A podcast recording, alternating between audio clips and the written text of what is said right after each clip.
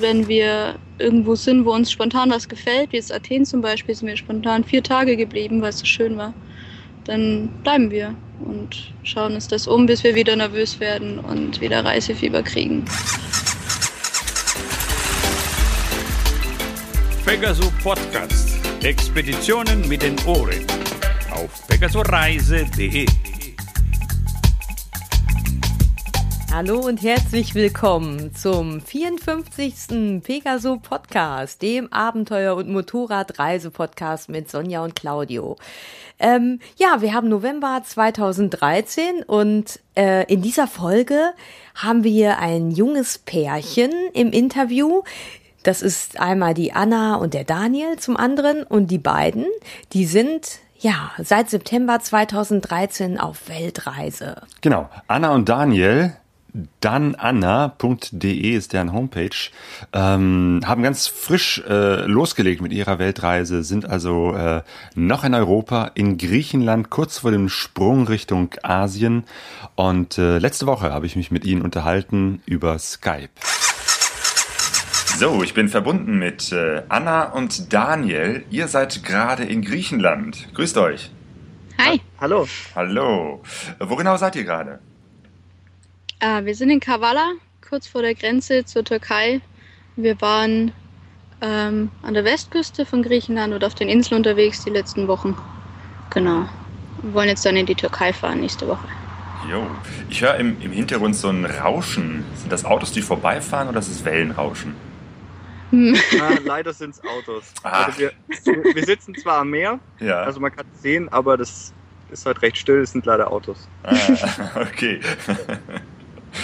ähm, ja, ihr macht eine Weltreise auf zwei Motorrädern.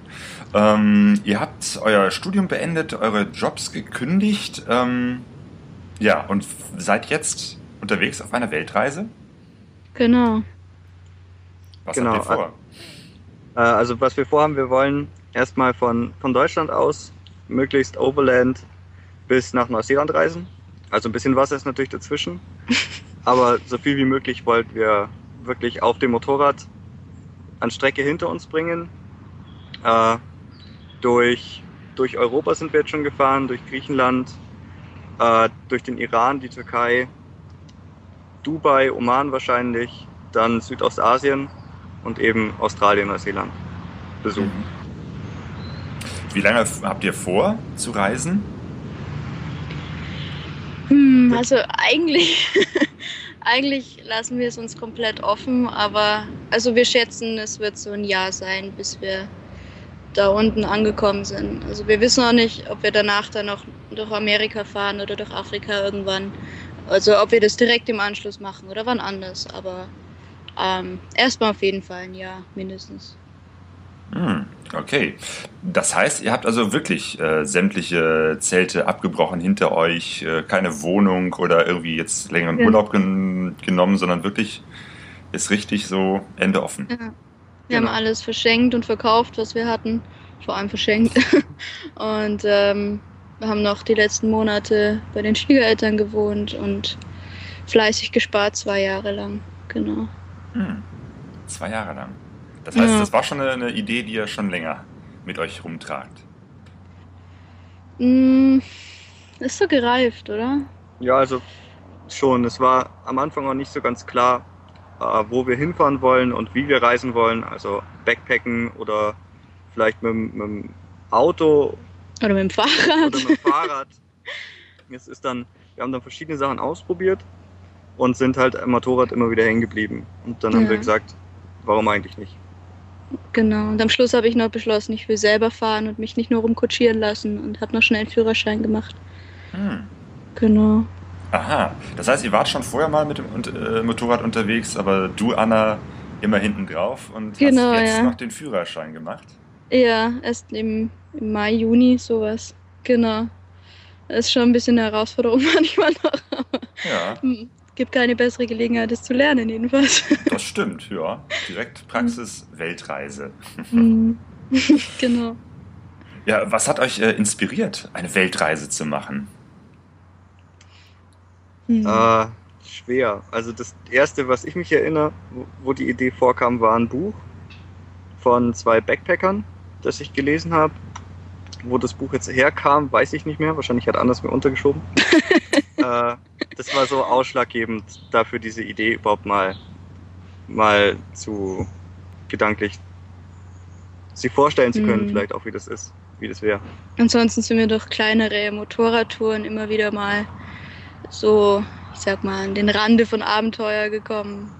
Nach meinem Abi damals sind wir nach Schottland gefahren auf dem Motorrad und die Flitterwochen haben wir dann auch wieder mit dem Motorrad gemacht und ja, irgendwie kamen wir immer wieder drauf zurück und hatten keine Lust mehr auf Alltag und Das, das an den Motorradreisen, das, was immer schade war, war meistens, dass man wusste, man kann drei Wochen fahren. Das heißt, nach anderthalb Wochen muss man umdrehen. ja, Und das war immer schon so sehr schnell erreicht und schon ein beschränkter so wie weit Faktor. kommen wir in der Genau. Zeit. Mhm. Man kommt ja doch nicht weit. Ja. Genau, weil man mit dem Motorrad dann wieder, also das Motorrad selber wieder zurückbringen muss. Genau. Ja. Ähm, und nicht wie anderswo einfach am Schluss in den Flieger oder in die Bahn steigt und dann den, den Rest Genau, ja. zurückkutschieren lässt. Mhm. Mhm. Genau, zum Motorrad oder zu den Motorrädern. Mhm. Äh, ihr habt euch äh, zwei Honda CB 500 zugelegt. Mhm. Kamt ihr dann auf dieses Motorrad? Ja, ist recht ungewöhnlich. Ne? Also wir sind recht kleine Leute, das war so der, der hauptsächliche begrenzende Faktor. Wir brauchten wirklich niedrige Räder. Dann wollten wir welche mit gutem Handling. Also alles, was an Offroad-Motorrädern so da ist, ist zu hoch für uns leider. Und ähm, ja, wir brauchen gutes Handling, was was einigermaßen zuverlässig ist. Wir hatten keine Lust auf ständig Werkstatt, sondern wir wollen lieber selber mal mit dem Hammer draufhauen und es läuft wieder. ja, die sind robust, ähm, sie sind sehr zuverlässig. Und ähm, ja, nachdem wir die Piste nicht suchen, ähm, haben die gereicht mit guten Reifen. Genau. Bis jetzt zumindest. Und billig sind sie natürlich. Also wir wollten keine 10.000 Euro hinlegen. Mhm. Genau. Bis jetzt sind sie super. Jo. Das heißt, ihr habt euch äh, zwei, zweimal dasselbe Modell gekauft, gebraucht Mhm. Äh, und dann noch ein bisschen hergerichtet für die Reise? Genau. Ja. Also, was wir dem Motorrädern angetan haben, sage ich jetzt mal, war neben so äh, mäßigen Offroad-Reifen haben wir das komplette Bremssystem erneuert, äh, Gepäckträger natürlich und so ein paar Sachen, was man an der CB normal nie sieht. Also vor allen Dingen Sturzbügel und äh, Handguards, was, Mhm. was es eigentlich schon gar nicht so gibt für das Motorrad, Mhm. die sich allerdings auch schon bewährt haben auf jeden Fall. Also man lässt das Motorrad ja doch mal, mal fallen im Schlamm Mhm. oder wo auch immer. Beim, Ja. beim Rangieren. Aber wir haben auch immer noch unsere normalen Plastikkoffer. Also wir haben nicht übermäßig viel teures Touratec-Equipment reingesteckt oder so, sondern ja, ganz normale Kleinigkeiten halt, damit wir nicht ständig irgendwie äh, Züge wechseln müssen, die reißen oder sowas. Also hauptsächlich Verschleißteile eigentlich Ja. erneuert. Und also wie wir vorhin schon gesagt haben, äh, normal setzt man sich am Ende der Reise in den Flieger und kommt zurück. Jetzt, wenn wir wirklich in Neuseeland ankommen, hätten wir natürlich trotzdem das Problem, dass die Motorräder dort sind. Und äh, dadurch, dass wir keine so teure Motorräder gekauft haben, wird es uns vielleicht auch leichter fallen, sie dort zu lassen. Dass man sagt, okay, Mhm. jetzt war's das und das Motorrad bleibt hier. Ja, stimmt, das ist eine interessante Option. äh, ja, stimmt. Äh, Motorradfahren, wenn man nicht so groß ist, das ist gerade so das äh, Thema von Sonja, ähm, die auch nicht so groß ist. Und äh, die, die Honda äh, CB500, wie groß ist die? Wie hoch? äh, Die, die Sitzhöhe? Ist das Ich glaube, zufällig? es sind 78 Zentimeter, glaube ich. Ah ja. Ja, ist gerade mal einen Zentimeter größer als eine ähm, Simson S51. Mhm, genau. Ich habe auch noch Absatzschuhe an, dadurch komme ich ganz gut runter. Ja. Wir haben auch zum Beispiel die 650er GS von BMW angeschaut, aber man kommt maximal mit einem Fuß gleichzeitig am Boden und das macht kein sicheres Fahren. Mhm. Ja. Das wäre auch nicht gut gewesen auf den Schotterpisten, die wir schon hatten. Ah ja, das heißt, ihr wart schon ein bisschen Offroad unterwegs? mhm. Also in, in Albanien waren wir und Richtung Grenze war zwar auf der Karte, ist die ganze Strecke eine Autobahn Genau. im Prinzip, aber äh, das ist teilweise noch eingezeichnet, was sie gerne gebaut hätten. Also da endet dann die Autobahn und man fährt 10 Kilometer Schotterpiste, Mhm. wo halt mal Autobahn entstehen soll. Und dann geht die Autobahn nahtlos weiter. Da fahren aber schon sehr viele Laster, das heißt dementsprechend ist der Zustand der Schotterpiste. Ähm, ja, da passen schon größere Bälle auch rein. Also da hatten wir ein paar Löcher zu überwinden. Aber es, es ging eigentlich ganz gut mit dem Motorrad. Also es Ja. war jetzt nie die Situation, dass man sich gewünscht hätte, mehr Power zu haben oder äh, mehr, mehr Bodenfreiheit oder so. Man muss halt immer ein bisschen gucken, wo man hinfährt, aber es ging eigentlich bis jetzt immer. Hm. Oh ja. Zweimal bin ich aufgesetzt bis jetzt, ne? Und du einmal.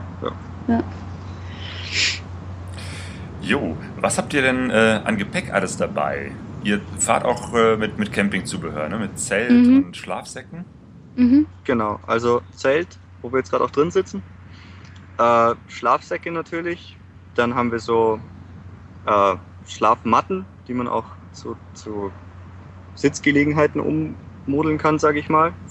Das ist eigentlich so der Hauptteil unseres Equipments.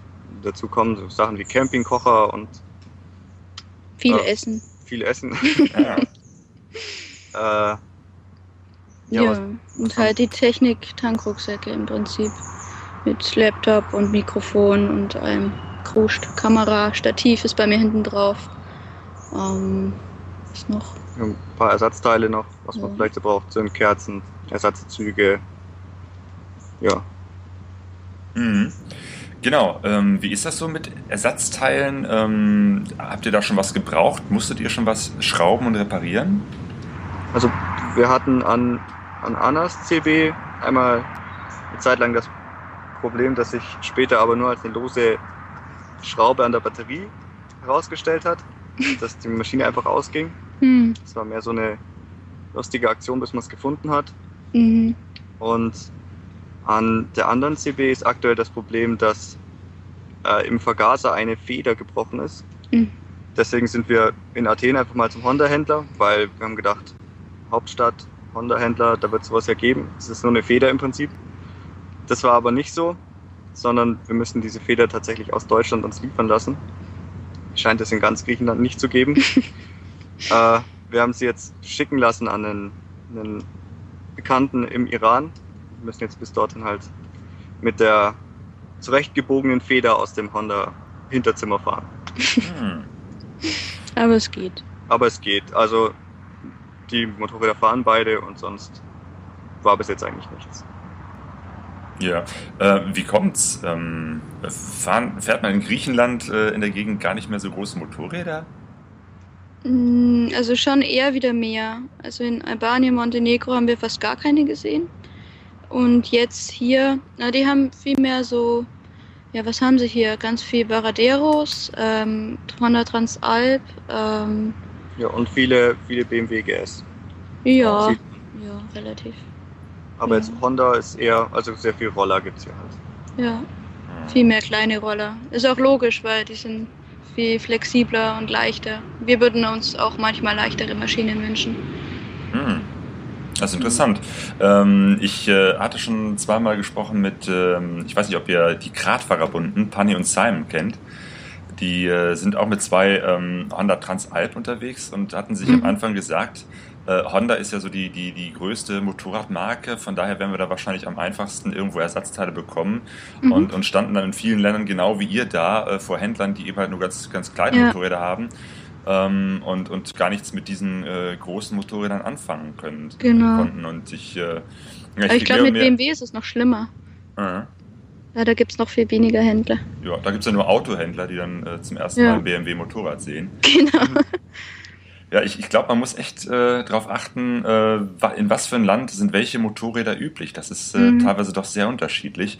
Aber gut, auf einer Weltreise, da kann man auf einzelne Länder keine Rücksicht nehmen. Da hat man das Motorrad, Ja. das man hat. Ähm, aber gut, es scheint ja zu funktionieren. Aber ihr lasst euch das in den Iran schicken. Wie kommt ihr denn dazu?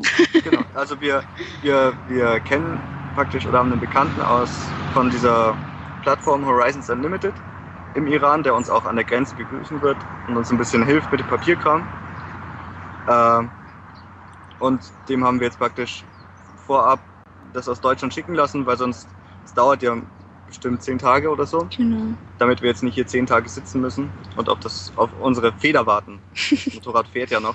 Wir wollen eh relativ zügig durch die Türkei, darum hat sich das einfach angeboten von der Route her. Und ähm, wir haben einen Shop gefunden, der in den Iran liefert, einen. Und ähm, ja, mal schauen, ob das klappt. Jo, klasse. Aber dann habt ihr erstmal zum einen viel Zeit, also beziehungsweise die, das Paket hat dann viel Zeit. Ähm, und einen Bekannten äh, oder zumindest einen Kontakt im Iran zu haben, ist natürlich sehr, sehr komfortabel. Auf jeden Fall. Wie habt ihr das sonst bisher so gemacht? Habt ihr äh, vorher Kontakt zu Menschen aufgenommen über irgendwelche Plattformen? Also wir haben, wir haben jetzt noch Kontakt aufgenommen mit dem Motorradclub in Dubai, der uns auch äh, so ein bisschen unterstützen wird. Mhm. Vorher eigentlich, also jetzt vor allen Dingen in Europa eigentlich nicht, weil es hier auch relativ problemlos ist. Also ja. als Europäer jetzt die Grenzen überqueren oder so, ist hier jetzt kein Problem eigentlich. Wir haben noch zwei, drei Einladungen in Australien, die wir wahrscheinlich wahrnehmen werden. Aber ja, ich glaube, das ergibt sich meistens vor Ort dann. Jo, stimmt. Bisher könntet ihr ja auch noch den, den ADAC in Anspruch nehmen, aber ich meine, spätestens hinter der Türkei ist dann wirklich Ende. Und dann ist man auf andere Kontakte äh, angewiesen. Wobei die Einheimischen so hilfsbereit sind, dass wir, glaube ich, gar nicht groß in Notsituationen geraten werden. Also wir haben es hier schon gemerkt, dass nur wenn man ein Motorrad schiebt über die Straße, kommt schon jemand her in Athen und fragt, ob er helfen kann oder ob irgendwas ist na, aus dem Fahrradladen raus. Genau. Also. Ja. Oder wenn man, einmal musste ich überbrücken wegen meiner blöden Batterie und dann kamen sie sofort her mit ihrem Auto und hey, und wollt ihr Power? Und genau, und die haben die Straße für uns gesperrt, dass man da in Ruhe ja. starten kann. Aha, äh, erzähl mal genauer, wo war das? Was ist da passiert? Also es, es war in Athen. In irgendeiner Hintergasse. In, in irgendeiner Seitenstraße und äh, die Batterie von Annas Motorrad war leer und wir wollten überbrücken. Äh, und man hatte noch nicht mal praktisch, wir haben die Motorräder nebeneinander geschoben und haben natürlich ein Kabel dabei dafür. Und noch bevor man praktisch irgendwas machen konnte, kam, kam aus, dem, aus dem Fahrradladen und nebenan kamen Leute raus und gefragt, ob sie helfen können. Ein Auto hat gehalten und hat gefragt, ob wir, ob wir Strom brauchen von ihnen. Genau. Und dann haben wir alle zusammen in gemeinsamer Anstrengung das Motorrad gestartet. und das Auto stand da währenddessen, ähm, hat praktisch die Gasse blockiert Dahinter standen auch Einheimische mit ihrem Auto, die haben dann den Motor ausgemacht und eben gewartet. Hat sich niemand aufgeregt, also mhm. schon erstaunlich. Cool. Was hattet ihr bisher so an Begegnungen, Menschen, die ihr getroffen habt auf dem Weg? Ähm, also, was, was vielleicht noch eine interessante Begegnung war, war, man kennt es vielleicht aus dem Urlaub, wenn man in, in ein anderes Land fährt innerhalb Europas, dann sind die Grenzbeamten eher ich sag mal, nicht sehr interessiert. Sie winken einen halt so durch, gucken wir mal auf den Ausweis. Aber zum Beispiel, als wir nach Albanien eingereist sind, waren die Grenze schon sehr, sehr interessiert und haben uns auf die Seite gewunken und die Motorräder genau angeschaut und haben ähm, ja, Fragen gestellt mit Händen und Füßen und ähm, als sie gesehen haben, dass keine BMWs waren, haben sie enttäuscht abgewunken. Honda. genau. Ja, aber war recht ähm, amüsant und irgendwann auch ein großes Publikum außenrum. Mhm. Äh, immer wieder. Oder auch, was man hier jetzt auch öfter hat, ist, dass wenn man zum Beispiel im Restaurant ist oder in einem Supermarkt, dass dann doch der Verkäufer oder der Kellner kein Englisch spricht und dann kommen einfach Leute, die zusätzlich zufällig am Nebentisch sitzen, stehen dann auf und helfen, übersetzen. Ja. Oder im Supermarkt, genau. Also man trifft immer wieder so Leute, die einfach sehr hilfsbereit sind, was mhm. man jetzt auf Deutschland zurück übertragen nicht, nicht erwarten würde. Ja, oder manche, die zufällig Deutsch können oder mal irgendwo in Deutschland waren und hey, wo seid ihr her? Und ah, da war ich auch mal in der Nähe und kennst du die Stadt? Genau. Vielleicht noch ein gutes Beispiel dafür war die, die Post in Kroatien. wir, wir haben ein Paket verschickt und äh, da war dann die Kommunikation doch etwas schwieriger noch diese Poststelle war so ein bisschen das chaotisch. War in, in Lefkada, ne, auf der Insel. Genau, mhm. auf der Insel, wo dann praktisch einfach der Boden übersät war mit Paketen, die weg sollten oder abgeholt werden sollten und äh, niemand Englisch gesprochen hat und die Formulare natürlich auch nicht auf Englisch waren. Und dann man praktisch die, die halbe Post, ich glaube es waren vier Leute, zusammen aus ihren Bruchstücken Englisch für mich das übersetzt haben, damit ich dieses Paket verschicken konnte. Die ganzen Kunden durcheinander. Genau, die ganzen Kunden durcheinander. Das war auch sehr, sehr lustig. Und das Wiegen und das Formular und hier das rein. ja. Habt ihr schon etwas von eurem Gepäck zurückgeschickt? Mm, nee, wir haben was weggeworfen. Ah, ähm, ja, also die Klamotten mussten ein bisschen weniger werden. Ich habe meine geliebte Jogginghose aussortiert. Ähm, und sonst eigentlich nicht viel. Nee, Ne? sonst eigentlich nicht viel. Also die, die Motorräder sind jetzt noch nicht komplett voll. Also es hat keiner einen Topcase.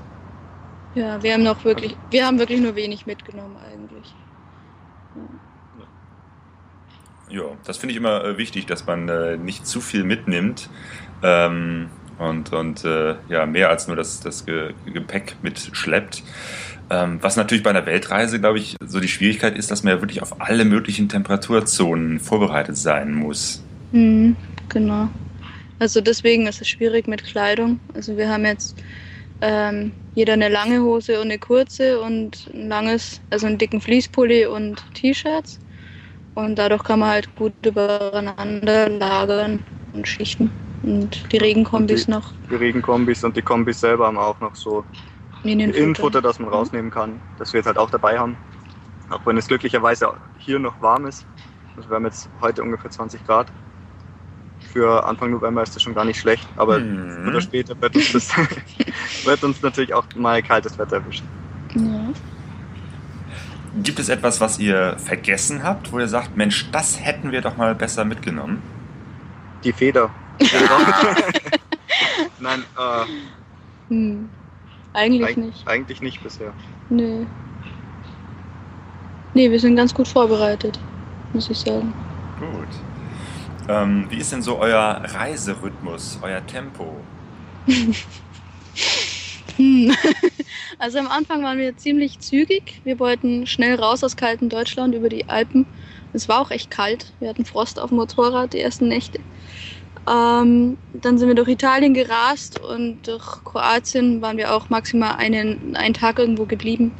Und jetzt haben wir praktisch zwei Wochen, drei Wochen, vier Wochen Dauerurlaub hinter uns in Griechenland und sind wirklich langsam geworden. Unser Kontakt im Iran hat schon gefragt, warum seid ihr eigentlich so langsam und immer noch nicht in der Türkei. Ähm, ja, also es ist mittlerweile mehr so, wir fahren ungefähr in eine Richtung und wenn wir irgendwo sind, wo uns spontan was gefällt, wie jetzt Athen zum Beispiel, sind wir spontan vier Tage geblieben, weil es so schön war, dann bleiben wir und schauen uns das um, bis wir wieder nervös werden und wieder Reisefieber kriegen. Ja. Genau. Aber so mehr als 150, 200 Kilometer am Tag, wenn wir einen Tag fahren, fahren wir eigentlich selten. Ja. Also das wird ja dann noch anstrengend und die Tage sind schon recht kurz. Man muss immer noch einen Zeltplatz suchen, die ja auch viele schon zu haben jetzt. Mhm. Deswegen nehmen wir uns da gar keine so langen Strecken jetzt vor pro Tag.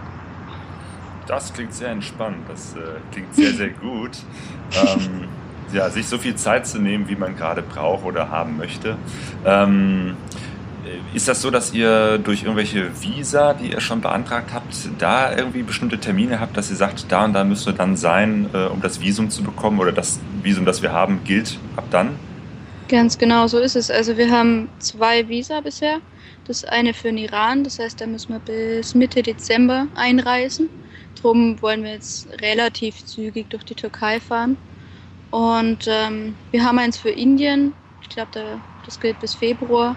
Aber das sind jetzt für uns keine so wichtigen Termine. Also die beiden haben wir halt beantragt daheim, weil die nur von, ähm, sagt man, vom Zuhause aus beantragt werden können. Ähm, aber man könnte sie auch ähm, nochmal beantragen, so ist das nicht. Also wir versuchen die jetzt schon einzuhalten, ja. Aber sonst, also die meisten gelten 30 Tage lang und ähm, da muss man dann schon schauen, wann man wieder aus dem Land rausfährt. Ja. Das haben wir jetzt noch nicht so gehabt. Ja, also hier in Europa ist jetzt ja noch recht entspannt. Aber wieder das Beispiel Iran, da haben wir 30 Tage. Nach 30 Tagen müssen wir das Land wieder verlassen. Und so geht es dann meistens weiter. Mhm. Also Könnte schon noch stressiger werden. Ja. man, man hat dann schon so einen vorgegebenen Zeitplan, je nachdem wie groß das Land auch ist. Gibt es bestimmte Länder oder Strecken, wo ihr sagt, äh, da haben wir so ein bisschen Bammel vor oder da sind wir noch sehr gespannt, was uns da erwartet? Hm, Also gespannt sind wir eigentlich auf fast alles, würde ich sagen. ja. Äh, was noch interessant wird, also wir haben vor, vom Iran aus kann man anscheinend mit der Fähre Richtung, Richtung Dubai fahren. Und dann wollen wir eben die Arabischen Emirate und den Oman erkunden. Äh, interessant wird es dann, wie es von da aus weitergeht. Hm. Also ob nach Indien mit dem Schiff oder mit dem Flugzeug oder wie auch immer.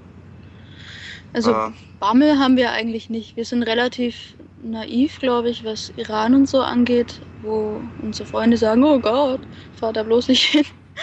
Aber wir haben mittlerweile schon ein paar Gespräche gehabt darüber und auch Reiseberichte gelesen und da haben wir eigentlich keine Angst. Also am ehesten noch vor dem Verkehr in Indien zum Beispiel. Das soll schon heftig sein. Oder generell in sehr großen Städten ist es schon immer sehr anstrengend zu fahren. Ja, aber sonst ähm, politisch haben wir eigentlich keine Angst, irgendwo hinzufahren. Man muss sich halt anpassen an die dort üblichen Sitten. Ja. Also wir fahren jetzt auch nicht gezielt nach Syrien oder so, das nicht. Aber ähm, ja, wir sind vorsichtig, aber nicht ängstlich. Ähm, welcher ist der für euch wertvollste Gegenstand, den ihr mit dabei habt? Das ähm, der wertvollste Gegenstand. Ich würde jetzt sagen, entweder die Motorräder oder, oder das Notebook. Wahrscheinlich. Hm. Oder die Zahnbürsten. Die Zahnbürsten. Okay. Hm, schwere Frage, vielleicht auch das Zelt. Nee, ich würde auch sagen, der Laptop, glaube ich. Ja, ohne Internet, ohne E-Mails schreiben mit den Freunden. Skypen. Ja, das, das würde uns schon am meisten fehlen, glaube ich. Wahrscheinlich. Ja, ich habe äh, morgen einen Termin äh, beim Zahnarzt wegen äh, Wurzelbehandlung. Also ich Oh. finde, Zahnbürste ist doch schon ein sehr, sehr wertvoller Gegenstand. Das ist richtig, ja. Das ist richtig. Sollte niemals ohne Zahnbürste reisen.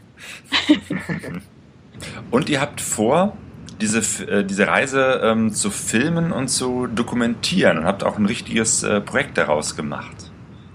Genau, also die Idee ist praktisch, es gibt natürlich unseren Blog, wo wir mit, mit Text und mit Bildern die Reise so ein bisschen aufbereiten, auch für unsere daheimgebliebenen Freunde.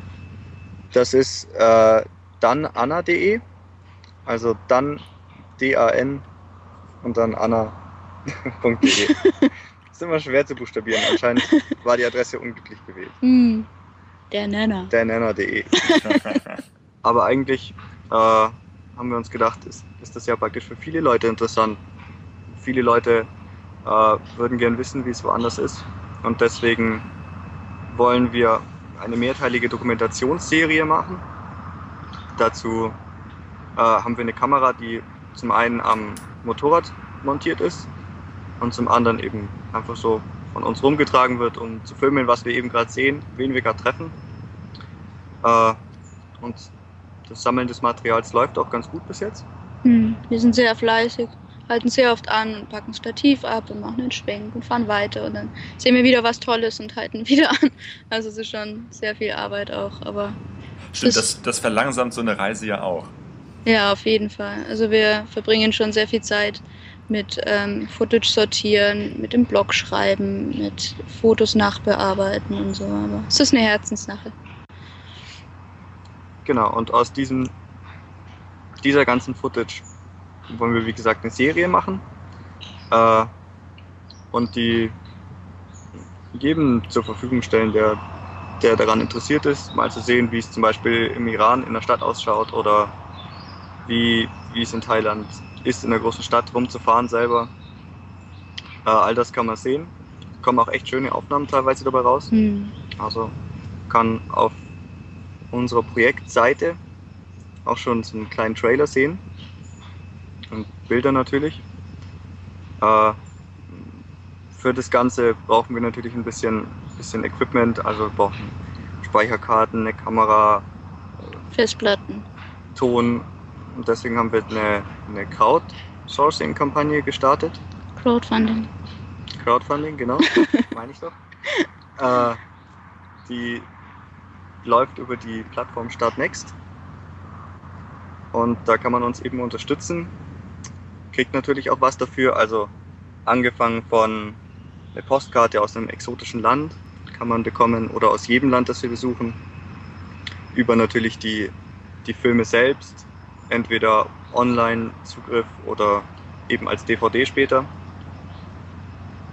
Wenn man eben daran interessiert ist. Also wir benutzen das auch so ein bisschen, um rauszufinden, ist das überhaupt interessant für Leute? Will das überhaupt jemand sehen oder, oder war das eine, eine verrückte Idee von uns und das ist eigentlich gar nicht, gar nicht interessant für irgendjemanden.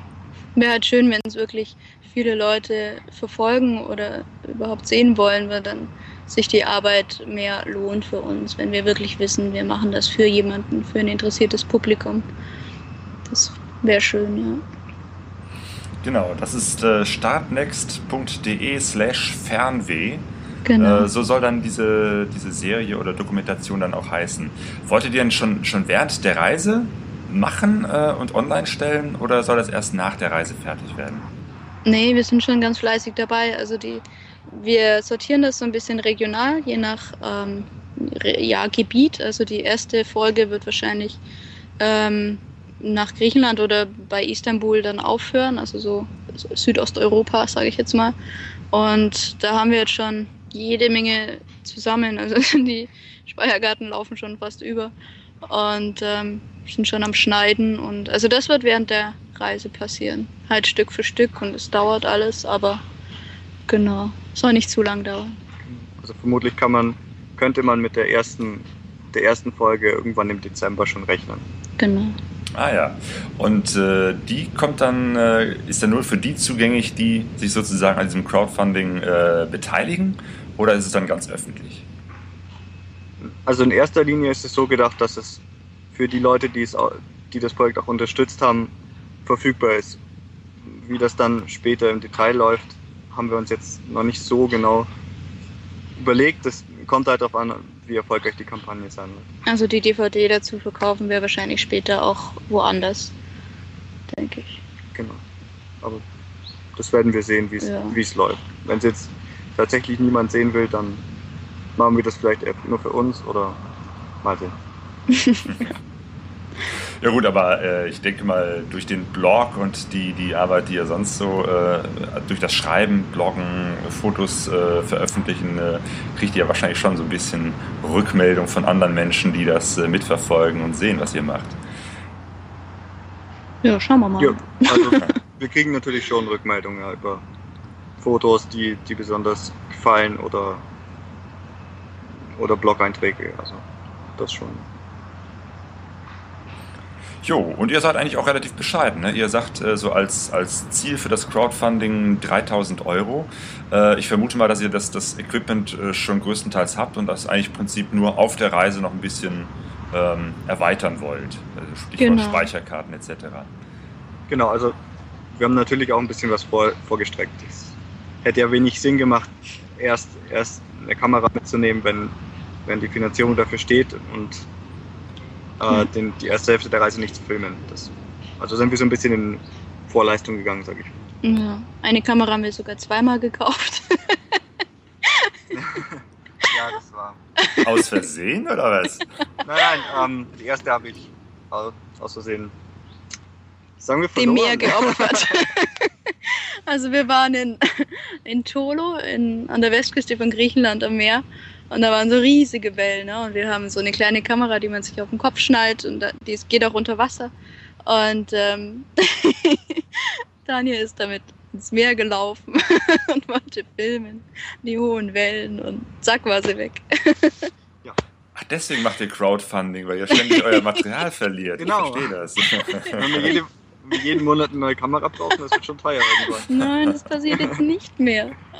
Nein, also das war, das war schon heftig, ja. Da haben wir auch einiges an Footage verloren. Das war schon schlimm. Ähm, wie ist das äh, mit der Finanzierung der Reise? Was habt ihr so kalkuliert? Ähm, wie sieht euer Finanzrahmen aus? Ähm, also wir haben zwei Jahre lang gespart und ähm, haben versucht, so einen Mittelwert zu errechnen, den wir ausgeben wollen pro Monat. Also so 1500 pro Monat haben wir versucht. Also in Europa kommt man damit nicht hin, das ist schon irgendwie klar. Aber wir hoffen, dass es später günstiger wird und sich unser Durchschnitt senkt. Aber wir schreiben alles akribisch auf, was wir ausgeben und versuchen da uns ein bisschen zu zügeln, zumindest in Zukunft. ja. Genau, weniger Kameras verbrauchen. ja. Cool. Mensch, ich äh, wünsche euch auf jeden Fall noch eine äh, ne, ne gute Weiterreise, gutes Weiterarbeiten. Äh, die nächste Station von euch ist jetzt Türkei? Genau, also wir werden wahrscheinlich morgen oder übermorgen in die Türkei einreisen und von dort aus eben in den Iran. Auf jeden Fall. Ja. Und dann mal sehen, wie es so läuft, wie kalt es wird. Ob wir schnell nach Süden flüchten müssen mal wieder oder, oder ob es noch, noch eine Weile hält hier das Wetter. Gut. Ja, dann eine gute Weiterreise. Toi, toi, Dankeschön. toi. Dass die Motorräder gut durchhalten, dass ihr gut durchhaltet äh, und ja, dass es gut klappt mit dem Ersatzteil im Iran. Mhm. Ja, bestimmt. Vielen Dank. Okay, Anna und Daniel, macht es gut. Ciao, gute Reise. Ja, Ciao. Ciao. Pegasus Reisen. Was ich jetzt noch mal so spannend fand bei der Geschichte von den beiden, dass ähm, die Anna ja wirklich direkt nach dem Führerschein losgefahren ist und eine Weltreise gemacht hat. Und wenn ich so überlege, muss ich äh, feststellen, dass mir das in der Vergangenheit schon so ein paar Mal begegnet ist, dass so Leute ähm, dann sagen, ja, okay, hier, wir machen eine Weltreise und ach, ich muss ja noch einen Führerschein machen und ja, äh, dann geht's dann direkt los nach dem Führerschein. Und ähm, das passiert häufiger, als ich so vorher dachte. Also jetzt bei der Anna, das ähm, war so bei Daniel Rins und seinem Partner, mit dem er da um die Welt gefahren ist. Das war bei Ted Simon so. Das finde ich ja auch nochmal gut. Der hat mit Anfang 40 seinen Führerschein gemacht und ist direkt dann los. Ich meine, ich bin jetzt Ende 30. Das hat mich nochmal so ein bisschen auch ähm, ermutigt, das zu machen, weil ich äh, vorher dachte, ja, äh, okay, ähm, ja, äh, ja, Ende 30, jetzt noch mit einem Führerschein. Also ich meine jetzt natürlich erstmal ermutigt, den Führerschein zu machen, nicht direkt Ja, eine Weltreise, genau. Weltreise machen. haben wir gar nicht vor.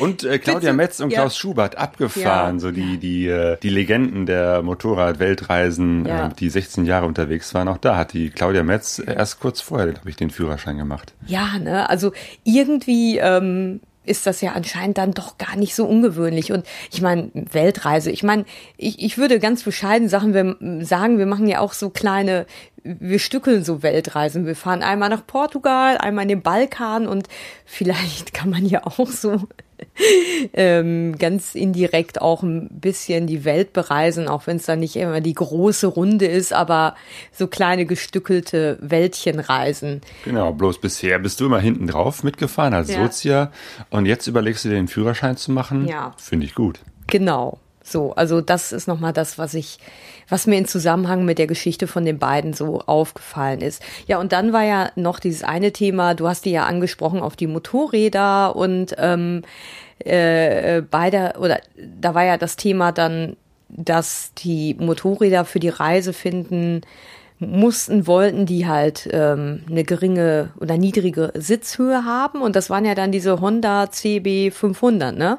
Genau, so ein richtig klassisches Brot- und Butterbike.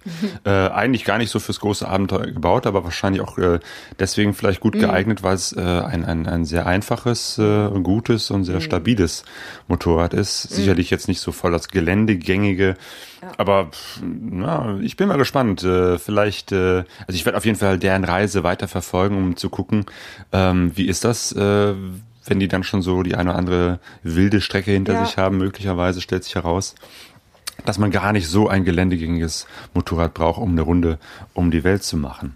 Ja, das denke ich ja auch. Also da ist ja unheimlich viel Verkaufsmagie und Produktplatzierung dabei. Das darf man einfach nicht vergessen, dass das Interessant. ja, dass das eine unheimliche Rolle spielt, weil ähm, wenn ich nicht dem Kunden deutlich mache, dass er für seine Reise dann das besondere Produkt braucht, dann habe ich ja gar keine äh, Chance, mein Produkt zu platzieren. Also muss ich ja immer wieder neue Bedarfe da schaffen. Interessant Ja. fand ich auch, dass die gesagt haben äh, an einer Stelle, dass äh, ja 500 Kubik oder dass sie vielleicht auch manchmal ein etwas leichteres Motorrad wünschen würden. Mhm. Ja.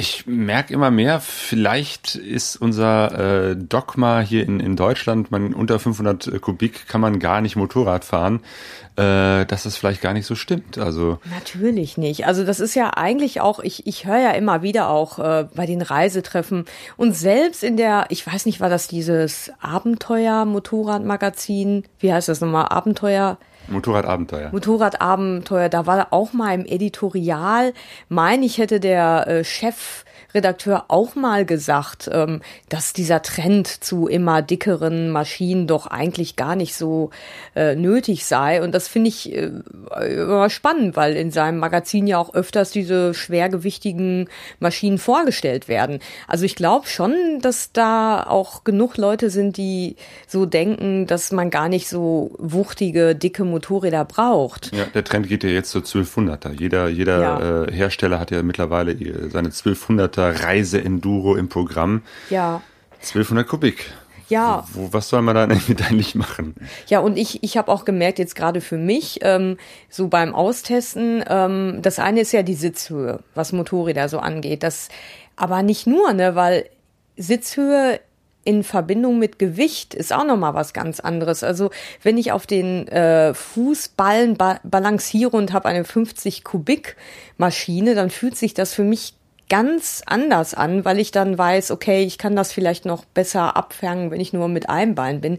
Wenn ich aber auf Fußballen eine 250 Kilogramm Maschine balanciere, dann ist das echt ein ganz anderes Feeling und ähm, also ich brauche das nicht. Also äh, ich finde das ja auch jetzt so idiotisch beim Führerschein, warum ich für die Führerscheinprüfung jetzt eine 500 Kubik Maschine brauche. Ich könnte das, wenn es um mich geht, auch mit einer 250 Kubik Maschine machen und äh, damit kann ich ja auch locker 110, 120 fahren. Mehr brauche ich ja gar nicht. Aber ich brauche ja für diesen Führerschein, ah, brauche ich ja eine auf, muss ich das ja auf einer großen Maschine machen, auf einer dicken Maschine.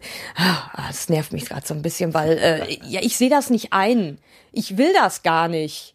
Und ähm, ach, ich Ja, ärgere mich jetzt. Große Maschinen äh, Ja. gibt's ja immer nur in hoch, was ja Ja. schade ist, mit Ausnahme von Shoppern. Ja, aber da, aber da hatte ich jetzt nämlich vor kurzem auch so ein Erlebnis, wo ich ein bisschen frustriert war, weil ähm, ich arbeite ja an der Schule und ein Mitarbeiter hat ist mit seinem Shopper gekommen. Ich habe mich da einfach mal so spontan draufgesetzt und dachte so, wow, das ist ja genial. Ich komme ja mit beiden beiden Füßen auf den Boden, bis ich dann äh, versucht habe, meine Füße nach dem äh, nach der Bremse und nach der Schaltung auszustrecken, weil die waren nämlich so weit entfernt, dass ich dachte, Mist, das Problem ist jetzt einfach nur verlagert. Ich kann jetzt, ich komme jetzt zwar auf den Boden, komme aber nicht mehr an die Kupplung und die Schaltung ran. Also Kacke. Aufgabe an die Motorradhersteller, baut irgendwie eine Reise-Enduro, die äh, Ja. eine Höhe von 77 Zentimetern nicht übersteigt Ja. Äh, und trotzdem irgendwie ja reisetauglich ist. Ja, oder ich muss einfach nach Asien auswandern. Da sind die alle so in meiner Größe und da hat der Markt auch entsprechende Lösungen. Naja, äh, Oder? die haben dort äh, diese, diesen Kult um, um, um Reise-Enduros nicht. Die fahren einfach äh, Ja. kleinere Motorräder. Ja, Fertig. Ja, gut, gut, aber dann auf nach Japan, weiß ich nicht. Indonesien. Äh, Indonesien. Sumatra zum Beispiel wäre eine gute Idee. genau. Also ähm, wir hatten ja, das ist jetzt schon so ein bisschen her, wir haben ja ähm, im Sommer äh, von unserem Motorradreiseförderpreis, den wir, ähm, wie soll man das, zugeteilt bekommen haben, hört sich ein Wir bisschen haben den gewonnen. Wir haben einen Preis gewonnen für den Plan, nach Sumatra zu fahren. Genau, da haben wir ja schon so ein bisschen darüber berichtet. Reicht das jetzt oder sollen wir da noch was zu sagen, Claudio? Nee, ach Gott, das, da können wir jetzt noch ein ganzes Jahr drüber erzählen. Das Ja. ist ja erst nächsten Sommer. Ja. Äh, aber bis dahin werden wir die Zeit füllen mit viel ähm, Vorfreude Mhm. und Reisevorbereitung und davon natürlich immer regelmäßig berichten. Genau, und jetzt vor zwei Wochen waren wir nämlich in Köln in einem Museum und da war so ein, ähm, ja, Batak-Tag. Also Batak ist ja diese, ähm, ja, wie soll man das sagen, diese Bevölkerungsgruppe auf Sumatra, die wir besuchen wollen. Das ist eine christliche Ethnie, äh, oder wie soll man das sagen? Eine, eine, ähm, Ja, eigentlich Ja. eine eigene Volksgruppe, die Ja. äh, da auch schon seit vielen, weiß ich nicht, wie viel Jahrhunderten äh, da lebt, ihre ganz eigene Kultur haben Mhm. ähm, und ja, nochmal eine besondere äh, Rolle so innerhalb von, von Sumatra und Indonesien spielen. Ihre eigene Sprache haben, ihre äh, eigene Tradition, Musik etc. Genau. Wir haben da nämlich so ein traditionelles ähm, ja, ähm, Batak-Theaterstück gesehen. Oder was heißt traditionell? Also ein war es eigentlich nicht, aber es war mit diesen traditionellen Elementen wie der wie, wie so einer bestimmten Musik. Ähm, ja, und es war irre, ne? Es war mitten in Köln und man hatte aber das Gefühl, man ist so in so einer anderen Welt, weil da waren unheimlich viele, ähm, wie nennt man die eigentlich, Sumatranesen also Indonesier aus Sumatra, die dann in ihren prächtigen Gewänder, die Frauen, die haben so ganz prächtige, bunte Gewänder. Sarongs, das sieht so ein bisschen Sarongs, aus wie, wie ja. äh, in Indien. Ja. Also ist nicht ganz gleich so, aber eben halt so dieses sehr mit viel Glitzer und, hm. und äh, Tüll. Ja. Pailletten ganz irre. Also ähm, das war schön und da habe ich gedacht, Mensch. Und die waren alle so freundlich, haben alle so gelächelt und da dachte ich, oh, ja, das ist bestimmt schön, da zu reisen. Ja, genau. Ja. Und äh, weil wir eben halt äh, schon ein paar ähm, kennen von denen, äh, Bataks, sowohl welche, die hier in Deutschland leben, als auch solche, die ich äh, mal auf einer Reise nach Sumatra kennengelernt habe, äh, war das eben halt auch ganz nett, mit denen so ins Gespräch zu kommen, mhm. äh, denen zu erzählen, hey, wir wollen nach Sumatra reisen, habt ihr schon Tipps für uns? Ich habe mit einer Dame gesprochen, die eine, eine, einen Kaffeeanbau beziehungsweise einen Export von Kaffee von Sumatra nach äh, Deutschland äh, organisiert. Vielleicht können wir da mal die Kaffeebauern vor Ort besuchen und mal nachschauen, wo unser Kaffee herkommt. Was ich noch äh, an den an Anna und Daniel äh, interessant fand, ist deren Crowdfunding-Projekt für ihren Film. Was Crowdfunding? Crowdfunding. Ach, Crowdfunding. Sie sammeln Kraut. Ja, ich bin ja einfach schon so ein bisschen schwerhörig berufsbedingt. Äh, nee, Crowdfunding im Internet ist ja äh, äh, die Möglichkeit, äh, dass man eine gute Idee hat. Und viele Menschen, die diese Idee haben, äh, diese Idee gut finden, unterstützen die dann finanziell. Ähm, es gibt so, die machen das über die Crowdfunding-Plattform Start Next. Ähm, wo ja man eigentlich ähm, so eine Idee posten kann und sagen kann, das ist meine Idee, so viel Geld brauche ich dafür das könnt ihr mir spenden und äh, für bestimmte Beträge bekommt ihr auch was. Eben mhm. zum Beispiel, weiß ich nicht, 10 Euro, dann schreiben wir euch eine Postkarte, 20 Euro, dann kriegt ihr eine DVD, äh, 100 Euro, dann äh, kommt ihr im Film vor äh, oder so. Ähm, der Daniel Rins, den wir auch schon mal interviewt haben im Pegasus mhm. Podcast Nummer 19, hat gerade ganz frisch auch seinen Film rausgebracht, Somewhere Else Tomorrow, äh, über seine halbe Weltreise. Der ist ja um die Hälfte der Welt gereist, demnächst macht er Teil 2. Äh, und der hat das auch, seinen Film über ähm, so eine Crowdfunding-Plattform gemacht, über Indiegogo, ist glaube ich mhm. so die bekannteste Crowdfunding-Plattform. Äh, und der hat das genauso gemacht wie äh, Anna und Daniel. Ähm, bloß, dass er ungefähr die zehnfache Menge brauchte, 30.000 Euro, hat er gesagt, braucht er. Und der hat die auch fast komplett zusammenbekommen, irgendwie weiß ich nicht, 25.000 Euro oder so sind da äh, zusammengekommen, mhm. äh, weil er seinen Film sehr, sehr professionell äh, angegangen ist. Also er hat, äh, ich weiß gar nicht, äh, also mit, mit vielen äh, Leuten zusammengearbeitet, die äh, eben halt auch Filme schneiden, mhm. vertonen, beim Schnitt, äh, bei, bei Tricks, bei Zeichnungen, die er eingefügt hat, ja. bei Leuten, die gesprochen haben und mit drin vorgekommen sind. Ja. Äh, und dadurch kam er eben halt, hatte vorher ausgerechnet, Mensch, da brauche ich schon 30.000 für. Mhm. Äh, und rausgekommen ist ein wirklich richtiger 90 Minuten äh, Film, den er jetzt eben halt auf äh, DVD rausgebracht hat. Unsere Empfehlung Somewhere Else Tomorrow von Daniel Rins. Das ist äh, absolut sehenswert. Also am Anfang muss ich sagen, musste ich mich so ein bisschen an das Format gewöhnen, weil es erstmal, ähm, naja gut, wenn man so ein bisschen mal ähm, in dieser in dieser Branche unterwegs ist und sich mal so Motorradreisefilme ähm, anschaut, die so halb amateurhaft äh, mehr oder weniger gemacht sind, da tauchen ja so bestimmte Erzählarten und Darstellungsarten ähm, auf. Die haben alle ihre Berechtigung, ne? aber irgendwie hat man sich da nach einer Zeit so ein bisschen satt gesehen an den Schwenks, an den äh, Darstellungsformen. Und der Daniel, der geht da so ein, teilweise echt einen ganz anderen Weg, wo ich erstmal so dachte, hups, ne, mit so einer Erzählerfigur. Ähm, ähm, aber es ist absolut sehenswert. Also ich und erfrischend anders so. Also es macht echt Laune. Ja, ich glaube, da könnte man nochmal eine, eine DVD-Besprechung vielleicht ja, mal richtig draus machen. Genau, äh, genau. Weil momentan gerade einige Filme rausgekommen sind. Ähm, also jetzt ganz frisch eben halt der Film vom Daniel, dann ähm, vom Daniel Rins. Dann äh, haben wir hier noch äh, ganz frisch angekommen von äh, Austin Vince Mondo Sahara, der früher mal Mondo Enduro gemacht hat, ist, war jetzt wieder unterwegs, diesmal in der Wüste. Mondo Sahara. Ja, das ist so ein an, ganz abgedrehter Brite, ne? Den haben wir ja im Frühjahr auch auf dem ähm, na, Horizons Unlimited Meeting in Great Britain getroffen. Das war unser, unser Zeltplatz-Nachbar.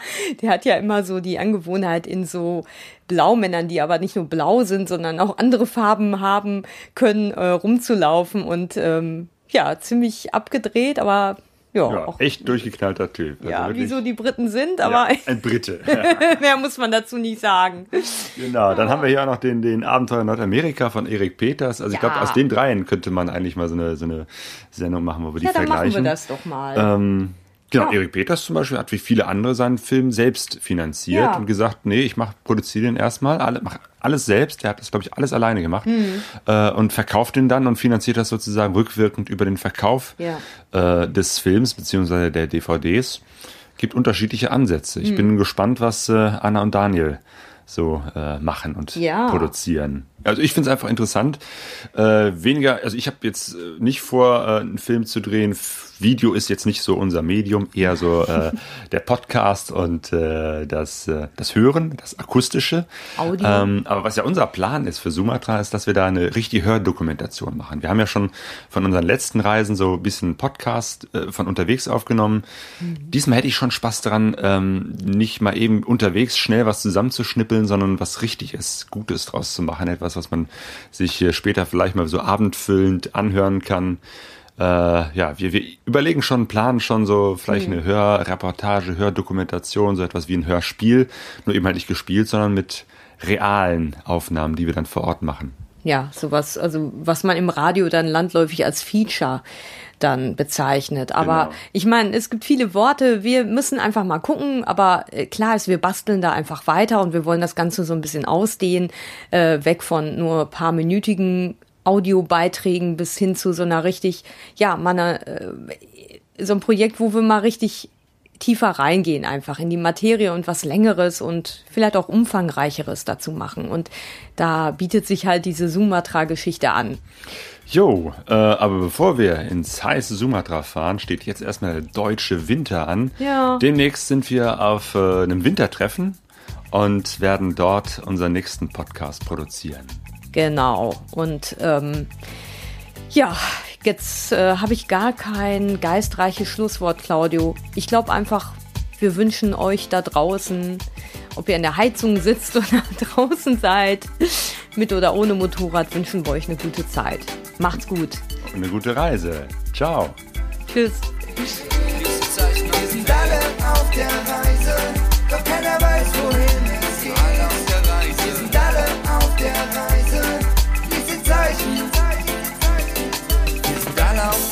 Reise, alle auf der Suche, die Sehnsucht ist unser Motor.